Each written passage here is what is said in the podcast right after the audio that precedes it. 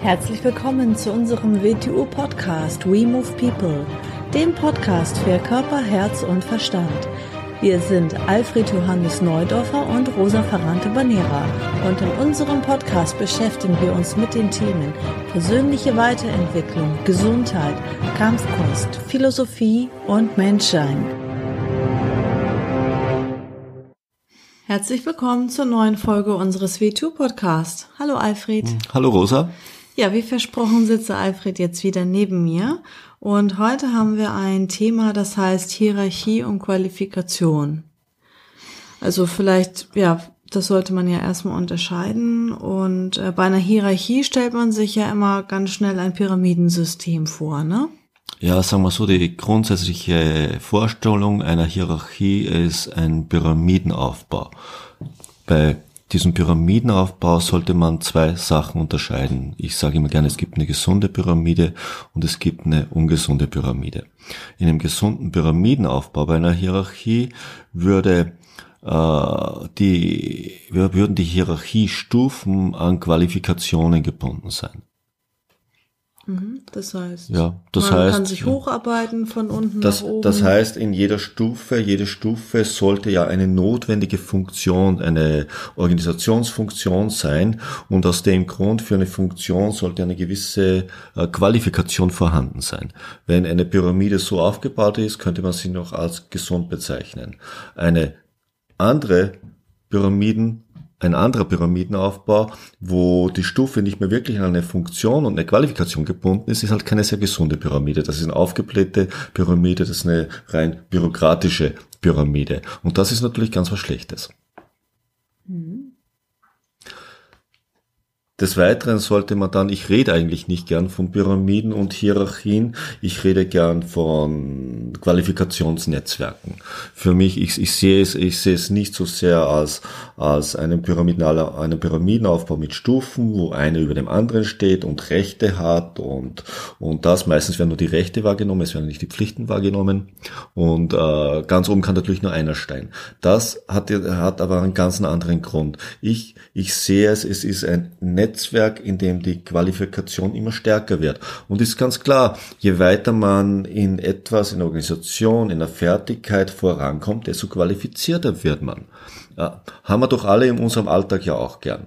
Wenn ich, ich nehme immer gern das Beispiel eines Flugzeuges, wenn ich im Flugzeug einsteige, dann hoffe ich, dass die Flugzeugtechniker, die für die Wartung und all die Dinge für dieses Flugzeug zuständig sind, viel, viel mehr Know-how in diesem Bereich haben als ich. Sie sind also bedeutend qualifizierter. Das heißt, in diesem Feld bin ich in einer Hierarchie unter Ihnen. Sie sind in diesem Bereich qualifizierter wie ich. Das heißt, in diesem Bereich könnte man sagen, Sie sind qualifiziert, aber ich könnte Sie sagen, ich befinde mich in der Hierarchie unter Ihnen.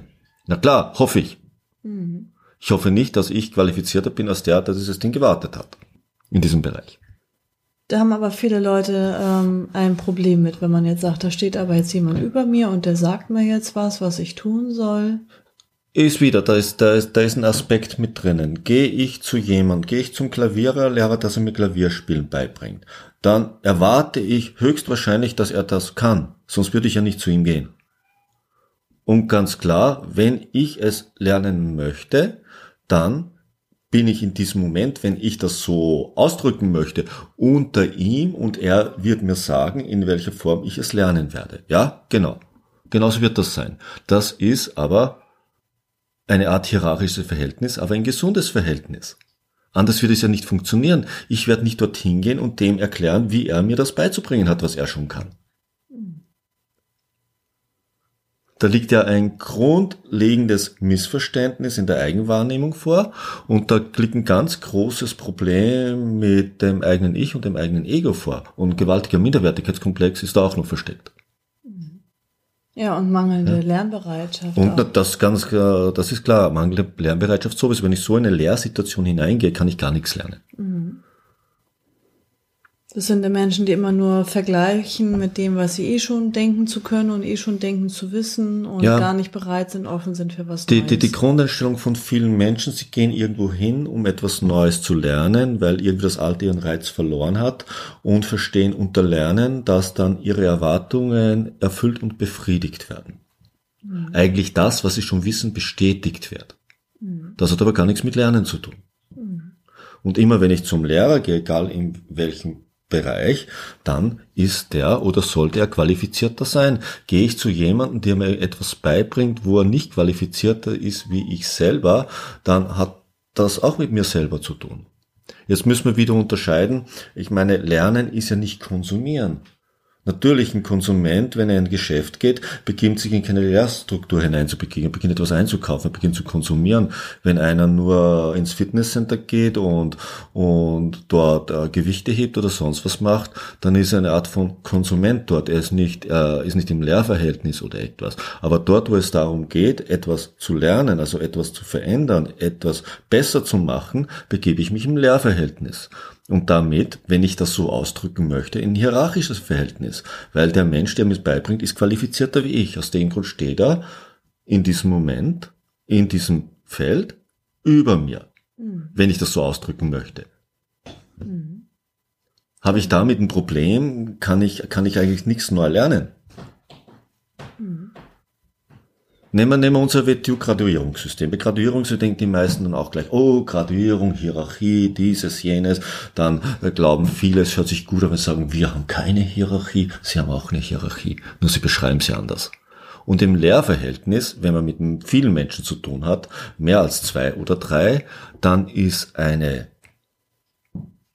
Struktur ohne unterscheidender Qualifikation, die womöglich nur aus einem sogenannten Lehrer und Schülern besteht, die steilste Hierarchie, die man sich vorstellen kann.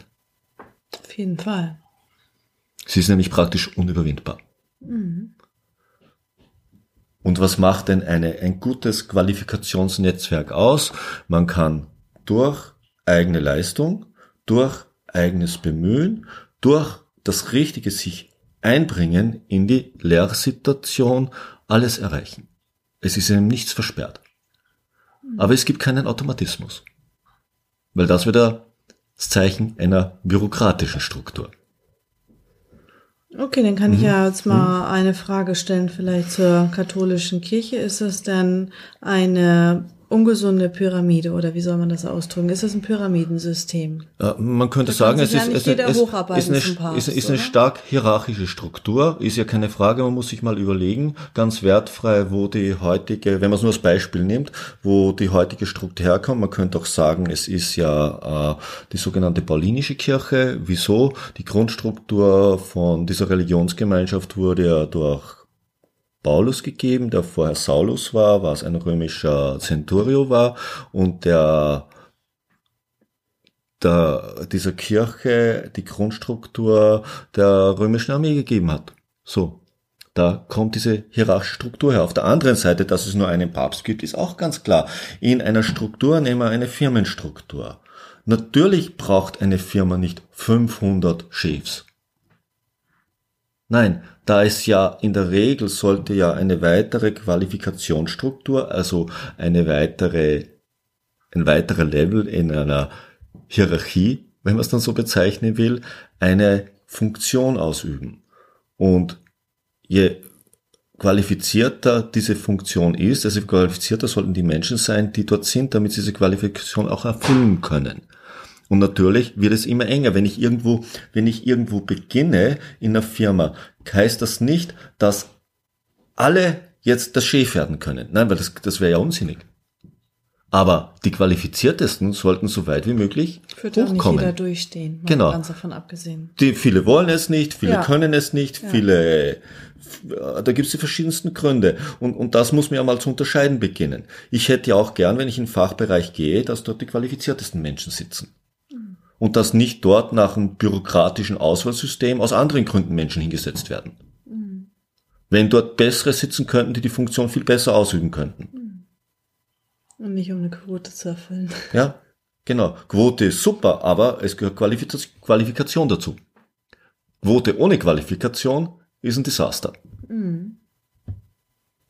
Und zum Beispiel in Geheimgesellschaften ist das auch ein Pyramidensystem könnte man jetzt wieder mit der katholischen Kirche vergleichen, sind natürlich hierarchische Systeme. Geheimgesellschaften äh, ist immer so, äh, Lehr sogenannte Lehrwerkstätten in, in der ersten Generation, deshalb nenne ich sie dann Werkstätten, haben einen Lehrer. Geheimgesellschaften sind in letzter Konsequenz solche Werkstätten, die dann, als der Lehrer gegangen ist, weitergeführt wurden. Aus dem Grund sind sie einer Art von Versteinerung unterlegen. Ist jetzt nicht abwertend gemeint, sie erfüllen in weiterer Folge immer noch gewisse Funktionen, soziale Funktionen, psychologische Funktionen, alle möglichen Funktionen weiter, aber der ursprüngliche Grund, warum sie vielleicht entstanden sind, ist gar nicht mehr da. Aus dem Grund beginnen sich dort natürlich Hierarchien zu versteinern, sie werden fester. Unter Umständen, je länger sie dauern, werden sie bürokratischer. Irgendwann sind sie vielleicht äh, nur noch mit hochtrabenden Wörtern, aber nicht mehr wirklich mit Qualifikation und Funktion gefüllt. Diesem, diesem Prozess unterliegt jede Organisation, wenn sie nicht aufpasst und wenn sie nicht äh, sich permanent anpasst, sich permanent verändert und wenn sie nicht erkennt, wann es Zeit ist, sie aufzulösen. Magst du nochmal diese Phasen sagen von Organisation oder Firma? Nehm, nehmen wir eine Firma, was viele, viele bei Firmen gar nicht betrachten. Eigentlich aus meiner Sicht sollten man als Unternehmer, als selbstständig eine Firma genauso betrachten. Eine Firma hat natürlich einen Gründungsaspekt. Sie wird gegründet. In der ersten Phase sind andere Eigenschaften notwendig als vielleicht in einer Phase und andere Aktivitäten, wenn die Firma schon am Markt ist, wenn sie gefestigt ist, wenn sie sich zu verbreiten beginnt. Dann kommt die absolute Hochphase womöglich in der Firma, wo wieder ganz andere Aspekte notwendig sind. Dann gibt es eine Phase, wo sie alt wird, wo wieder eine ganz andere Phase ist. Dann gibt es vielleicht einen, eine, einen Bereich, wo man sagt, besser ist, das aufzulösen und was Neues zu beginnen. Und in dieser Phase sind wieder ganz andere Eigenschaften gefragt. Also braucht eine große Firma in jeder dieser Phasen ein anderes Management. Gehen wir wieder zu unserem ursprünglichen Bereich zurück, weil Kampfkunst ist ja sehr stark äh, nach außen an Hierarchien gebunden. Es gibt eigentlich in praktisch fast jedem System eine Hierarchie, also ein Graduierungssystem, auch wenn Sie es nicht so nennen. Vielleicht haben Sie eine flachere Hierarchie, wie Sie meinen. Vielleicht haben Sie auch die flache Hierarchie nur aus einem Grund, weil Sie weniger Stoff haben, um es mal ganz klar zu sagen, oder weniger Programm haben. Vielleicht haben sie eine flache Hierarchie, weil weniger Menschen sich innerhalb der Struktur bewegen, weil eine Hierarchie hat eine Notwendigkeit als Organisationsstruktur. Wenn wir zum Großmeistertitel gehen, Großmeister ist ja heute ganz stark mit der Kampfkunst verbunden, wird dann auch oft sehr zerrissen. Wo hat er den Großmeistertitel her und dieses und jenes? Eigentlich ein sehr lächerliches Verhalten, so etwas zu machen, wenn man sich mal ganz überlegt, wo der Großmeistertitel überhaupt herkommt. Ich meine, eigentlich hat den Bruce Lee in die Kampfkünste gebracht, als er Wing Chun nach Amerika gebracht hat. Er hat es aus einem Bereich genommen, weil ein Großmeister kommt aus dem westlichen Bereich. Wir kennen ihn aus dem Schachspiel und wir kennen ihn aus den Geheimgesellschaften. Und dort erfüllt er die Leitung einer Organisationsstruktur, eines Gebietes oder einer Organisation. Ist eine gewisse Sinnhaftigkeit in die Kampfkünste zu bringen, aber heute die alten Meister, alle mit Großmeister und weiß Gott, großer Großmeister zu titulieren, ist eigentlich eine Lächerlichkeit, weil in Asien hat es nie einen Großmeister gegeben. In Asien, in China hat es nicht mal Meister gegeben und auch in Japan hat man sich nicht als Meister bezeichnet. Bei dem Meister hat man dort nur einer Person vorgegeben vorbehalten, dem Chan und dem Sehenmeister, also dem Meister in der spirituellen Lehre. Der Lehrer war der Sifu oder der Sensei. Und man hat dann Bezeichnungen für die verschiedenen Qualifikationsstufen, je nachdem, was sie gekonnt haben. Aber einen Großmeister hat nicht existiert. Großmeister ergibt aber einen gewissen Sinn, nämlich als Leiter einer Organisation. Okay, die Japaner haben ein eigenes Wort dafür, das Soke, ein anderes Wort als Leiter, als Gründer einer Organisation. Mhm. Dann wieder Großmeister, natürlich, dann kommen wir dorthin. Großmeister, wer hat den ersten Großmeister zum Großmeister gemacht? Natürlich er sich selber. Und vielleicht hat er dann in weiterer Folge mal Großmeister ernannt. Mhm. Und als Leiter einer Struktur darf sich jeder, der eine Struktur aufbaut, die zu führen gehört, natürlich in dieser Struktur ist er der Großmeister, er ist der Chef, wie der CEO einer Firma. Mhm. Ja, wir sollen auch sonst ja. dazu machen. Ja, soll ich sonst in, machen. In der eigenen ja. Firma, die er ja. neu gründet. Genau, richtig. Mhm. Also nochmal zum WTO-Level-System. Wir haben ja einmal die Levels, die Graduierung und wir haben auch die Lehrerqualifikation. Mhm. Und das siehst du nicht als Pyramidensystem, sondern das ist ein Qualifikationsnetzwerk. Na, überhaupt Netzwerk. nicht. Es ist so, natürlich beginnt man, es ist wie überall, wenn man beginnt. Beginne ich ein Musikinstrument zu lernen, beginne ich mich, mich nicht mit, ich, ich nehme gern Klavier spielen, weil ich äh, das ein bisschen kann. So, ich beginne mit einfachen Sachen, ich beginne nicht mit Rachmaninov. So.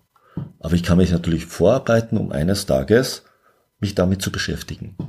Und damit ich mich damit dann sinnvoll beschäftigen kann, muss ich eine Menge Vorarbeit leisten. Das gleiche ist, also ein Qualifikationsnetzwerk beginnt dich in der richtigen Weise in ein Fachgebiet einzuführen und hindurchzuleiten.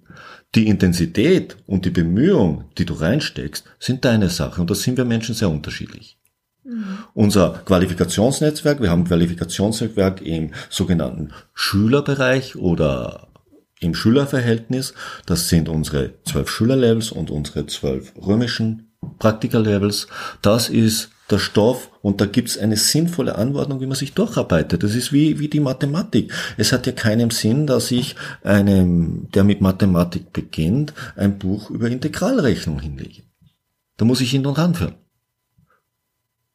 So, dann haben wir noch eine sehr sinnvolle, nicht eine Hierarchie, eine Qualifikationsnetzwerk, was natürlich wieder aufgebaut ist, weil es immer komplexer wird, weil es aufeinander aufbaut, modulweise im Lehrerbereich, was wir Leader of the Group nennen. Weil dort muss man in bestimmte Fachbereiche tiefer hineingehen als der Schüler. Bei uns, das ist der Waffenbereich, das ist der Bereich des menschlichen Denkens mit Psychologie und Philosophie und natürlich der Bereich der Gesundheit des menschlichen Körpers, weil darüber muss ein Lehrer immer mehr wissen und er muss immer qualifizierter werden.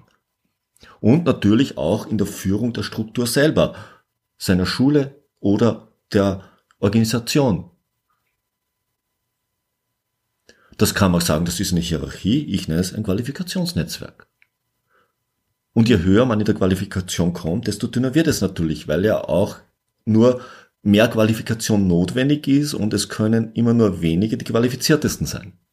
Aber es ist die Frage, kann man sich mit, mit Intensität, mit Bemühen, mit Leistung, mit Qualifikation durcharbeiten? Ja, kann man. Also ein gesundes mhm. Netzwerk. Mhm. Genau. Mhm. Ja, ich finde, es ist sehr interessantes Thema und das kann man ja auch, also ja, auf Unternehmen, auf Organisationen übertragen, auf Kampfkunstorganisationen, das kann man privat, Man kann es auf alles übertragen.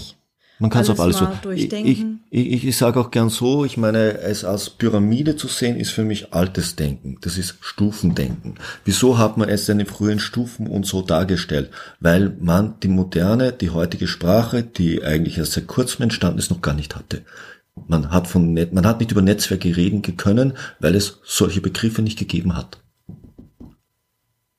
Aus dem Grund ist es nicht falsch gewesen, es ist nur überholt so zu reden. Weil wir bessere Begriffe haben. So wie man früher, früher sagt, viele Sachen, über die wir heute reden, wo wir schöne Wörter dafür haben, Aufmerksamkeit, Konditionierung, Identifizierung, wo wir sehr viel drüber reden, wir haben heute Wörter dafür. Uns ist gar nicht klar, es ist gar nicht so lange her, da hätte man diesen Wörter nicht gehabt und man hätte nur in Bildern und Geschichten darüber reden können. Und gleiche ist mit Hierarchie und einer Pyramide. Mhm.